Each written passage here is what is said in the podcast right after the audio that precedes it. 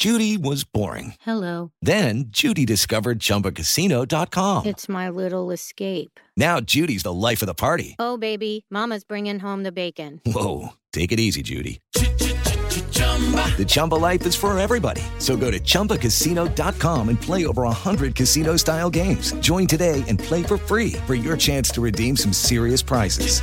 chumba ChumbaCasino.com. No purchase necessary. Void where prohibited by law. 18 plus terms and conditions apply. See website for details. Ciudadanos informados, informando. Este es el podcast de Iñaki Manero, 88.9 Noticias. Información que sirve. Tráfico y clima cada 15 minutos. ¿Por qué? Porque hoy es el Día Nacional de la Lucha contra el Cáncer de Próstata. Eh, me acuerdo, tenía un tío, paz cáncer, que en alguna ocasión, cuando él tenía sesenta y tantos años, me dice, oye sobrino, ¿tú sabes para qué sirve la próstata después de los 60 años? Digo, ¿para qué, tío? Para dar problemas. bueno, y, y, la pregunta es, ¿para qué sirve la próstata todo esto? Sí, desde luego, ah, ¿para qué nos sirve a los hombres tener la próstata? Eh, ¿Tiene alguna función ¿no? para, para la micción o para, o para el aparato reproductor? Eh, ¿Nos sirve de algo si nos quitan la próstata? ¿Qué pasa? Por ejemplo, si en algún momento hay alguien que quiera hacerse eh, una, pues, quitarse la próstata, ¿no? Por decisión propia, digo, para evitar cualquier complicación, cualquier problema, eh, afecta tu vida sexual, afecta, no sé, afecta en algo tu vida si te la quitas, afecta tu calidad de vida. En fin, hay muchas preguntas en este día, que es el día para, para hacer conciencia sobre el cáncer de próstata. Eh, ¿Cuántas veces eh, hay que hacerse la prueba? ¿A partir de qué edad? ¿No? Por ejemplo, y ya está, ya está listo en la línea el doctor Miguel Ángel Jiménez Ríos, especialista en neurología oncológica. Doctor, gracias por tomar la llamada. ¿Qué tal? ¿Cómo estás? Al contrario, Iñaki, muchas gracias. Buenas tardes. Doctor, eh, bueno, para empezar, ¿qué es la próstata? ¿Para qué sirve la próstata, doctor? La próstata tiene funciones reproductivas. Es una, es una glándula que produce un líquido que se encarga de nutrir al espermatozoide para que sea capaz de fecundar un óvulo. Los hombres que no tienen próstata son infértiles y se encuentra esta glándula en la base de la vejiga. Es atravesada por un conducto que se llama uretra que saca la orina de la vejiga al exterior. Uh -huh. Y la próstata se enferma de muchas cosas, infecciones, inflamaciones, etcétera, y lo más importante, de cáncer. El cáncer de la próstata es lo que nos ocupa ahora. ¿Por qué es tan frecuente el cáncer de próstata, doctor? ¿Por qué es tan fácil que de repente haya un, un tumor maligno en la próstata? Porque la célula prostática, conforme pasa el tiempo, se hace más sensible a una hormona que se llama testosterona. Uh -huh. Y el estímulo de la testosterona, junto con los otros factores de riesgo que puede tener un paciente, se convierte en gatillos para desencadenar la, el, la, el, tumor. Uh -huh. Y es, es, frecuente porque es un tumor que, con la, que, que aparece con la edad. Uh -huh. Después de los 45 años es cuando se encuentra la, la, mayor frecuencia de la enfermedad y el pico máximo está a los 65 más o menos. Uh -huh. Y se magnifica si es que haya algún antecedente familiar, ¿no? Por ejemplo, papá, abuelito, este, tuvieron sí, el, cáncer de próstata. Pues el paciente que tiene antecedentes familiares como son el papá, o los hermanos con cáncer de la próstata, tiene más riesgo que aquel que no presenta esta, este antecedente. Uh -huh. También, si la mamá o las hermanas tuvieron cáncer de mama, también le da el riesgo al hombre de en un momento dado desarrollar cáncer de la próstata. Platicando en el Día Nacional de Lucha contra el Cáncer de Próstata, con el doctor Miguel Ángel Jiménez Ríos, especialista en neurología oncológica, a quien le agradecemos muchísimo que siga todavía en la, en la comunicación, en la línea. Y nos dijo algo muy, muy valioso el doctor, que yo no sabía, lo así me sorprendió, que si una persona, su mamá o su abuelita tiene antecedentes de cáncer de mama, o sea, si un hombre, pues su mamá o su abuelita tiene antecedentes de cáncer de mama, también es probable que pudiera tener cierta predisposición al cáncer de próstata, no solamente por el lado eh, masculino de la familia, por papá, por hermanos, por abuelo. Eh, ahí nos quedamos, doctor, en esto, que para mí fue toda una revelación. ¿eh? Claro, sí, hay, hay factores de riesgo que, que, la gente debe de conocer, porque a veces nos confiamos y no acudimos hasta que tenemos molestias. Uh -huh. Si un paciente tiene estos antecedentes familiares, si tiene un estilo de vida, eh, digamos, poco ordenado, donde es sedentario, es, eh, eh, pues tiene hábitos de tabaquismo, alcoholismo, gran comedor de grasas animales, eh, obesidad, sedentarismo, el paciente tiene factores de riesgo para poder desarrollar la enfermedad, dado que es muy común que la próstata se inflame después de los 40, 45 años de edad. Tiene focos de inflamación y la inflamación siempre termina en dos cosas, o en una cicatriz o en un cáncer. Entonces, es muy importante que también aquellos pacientes que tengan antecedentes de prostatitis o antecedentes de alguna enfermedad inflamatoria, que se hagan revisar. Nosotros en el Instituto de Cancerología sugerimos que sea a partir de los 40 años, porque en el país no tenemos todavía ninguna información acerca de cómo se comporta el cáncer de la próstata en el hombre eh, en general. Y sugerimos que a partir de los 40 años, en las guías internacionales toman en cuenta los 45 años. Nosotros, como tenemos en el Instituto Nacional de Cancerología una frecuencia de que en el momento en que vemos al paciente, el 40% de ellos tienen lo que se llama metástasis. El tumor ya se fue a gran parte del cuerpo, se fue a ganglios linfáticos, se fue al esqueleto y eso hace que el pronóstico ya no sea tan bueno para el paciente.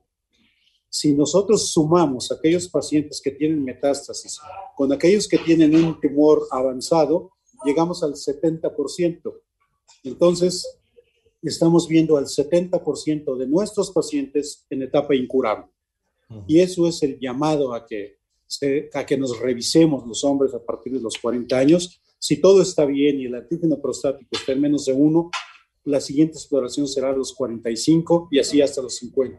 Y a partir de los 50, si tenemos factores de riesgo, tenemos que revisarnos cada año o dos veces al año si los factores de riesgo se conjuntan.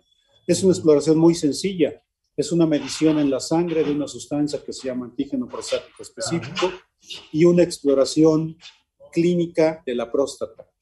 Cuando cualquiera de las dos exploraciones es anormal, el paciente tiene que ser sometido a biopsia.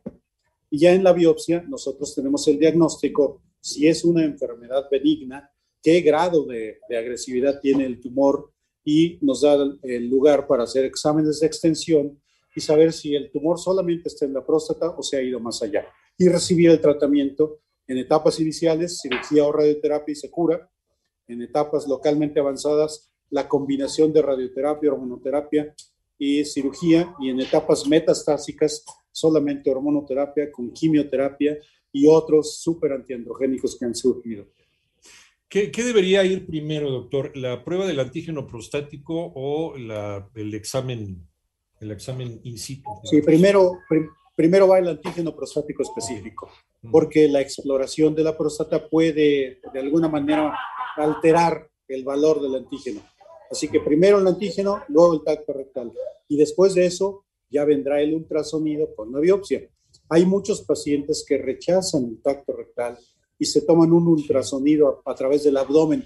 Eso no sirve. No funciona. No funciona. De todos modos, si tiene indicaciones de un ultrasonido, se tiene que hacer, pero a través del recto. Es un ultrasonido más especializado. El método es más invasivo, pero se le hace a aquellos pacientes solamente que lo requieren, si no, no. Si mis valores del antígeno prostático salieron muy bien, eh, que me diga el doctor, pues tiene usted el, el, antígeno prostático de un bebé, ¿no? ¿Es necesario hacer el tacto rectal o no? Siempre es necesario porque el antígeno prostático específico no hace diagnóstico de cáncer.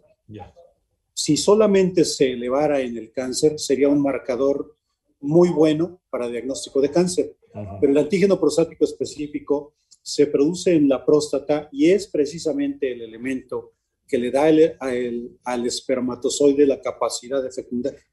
Si no tenemos antígeno prostático específico, el hombre tampoco puede llegar a tener este, fecundación con un óvulo. De tal manera que una pequeña parte de ese antígeno prostático que se produce en la próstata pasa a la sangre y es como lo medimos. Y eso nos orienta hacia las alteraciones que pueden ser inflamación, infección, cálculos en la próstata, abscesos prostáticos, un viaje largo, andar en bicicleta, andar a caballo, un masaje prostático, alteran el valor. de tal manera que siempre el antígeno prostático va acompañado del tacto rectal. Y el tacto rectal nos da la posibilidad de encontrar endurecimientos, nódulos, eh, fijeza, fijación de la próstata, y eso hace indicación de biopsia, dado que no todos los tumores de la próstata elevan el antígeno prostático. Y no todos los tumores son malignos igual. No todos los tumores son malignos. De, tal manera que por eso es que es importante hacer las dos exploraciones. Eh, ahora, ahora que hacíamos esta, o que, o que ya nos, nos, decías esto que ignorábamos sobre la relación también del cáncer de mama con el cáncer de próstata, doctor, eh, me recuerda el caso de, de, esta actriz Angelina Jolie. Ella se hizo una mastectomía preventiva. ¿El hombre se puede hacer un, no sé cómo sería, cuál es el nombre técnico, ¿no? Pero el quitar la próstata de manera preventiva. Sí, no, no está indicado. No está indicado. Hay que hacer varios estudios, hay que hacer varios estudios moleculares, porque hay alteraciones genéticas y alteraciones en la célula que pueden ser parte de todos esos factores de riesgo. El cáncer es multifactorial. El tener solamente el antecedente familiar no nos hace sujetos de desarrollo del, tumor. Tiene que con, este, concluir varios este, factores de riesgo. De tal manera que si a todos los hombres les quitáramos la próstata, estaríamos sobretratando a la mayoría de ellos. Una prostatectomía profiláctica no está indicada. Si tenemos incluso un panel molecular o el código genético de un paciente en donde detectemos dónde están los genes alterados, aún así no está justificado hacer una prostatectomía profiláctica, puesto que deben de, como le dije, deben de conjuntarse varios factores para que se desarrolle el cáncer. De tal manera que no es así. La prostatectomía profiláctica, igual que la mastectomía profiláctica que hizo Angelina Jolie, que le llamamos síndrome de Angelina Jolie, donde ahora todo el mundo llega y dice, pues si no me sirve para nada, quítamela. Quítamela. No, pero, pero tiene consecuencias. Una cirugía tiene toxicidad también, de tal manera que no solamente resuelve un problema, sino también puede originar algunos otros efectos tóxicos. Doctor, nos queda un minuto, una pregunta eh, que también mucha gente nos ha hecho, sobre todo en estas, en estas épocas, eh, y, con esta conciencia sobre el cáncer de próstata. La aspirina, la actividad sexual este, recurrente, la masturbación, ¿puede ayudar a prevenir el cáncer de próstata o no? No, no ayuda, no, no hay ninguna relación directa.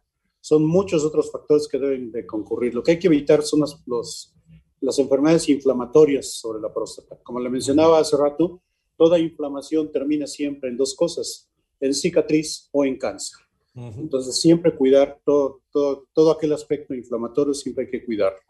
Y la actividad sexual, las infecciones sí pueden jugar un papel, pero la actividad sexual no está probado, tampoco la vasectomía, que también se, se menciona como un factor de riesgo, concluye en algunos pacientes que tienen vasectomía, puede haber cáncer de la próstata, pero no en todos los que se hacen vasectomía se desarrolla el cáncer.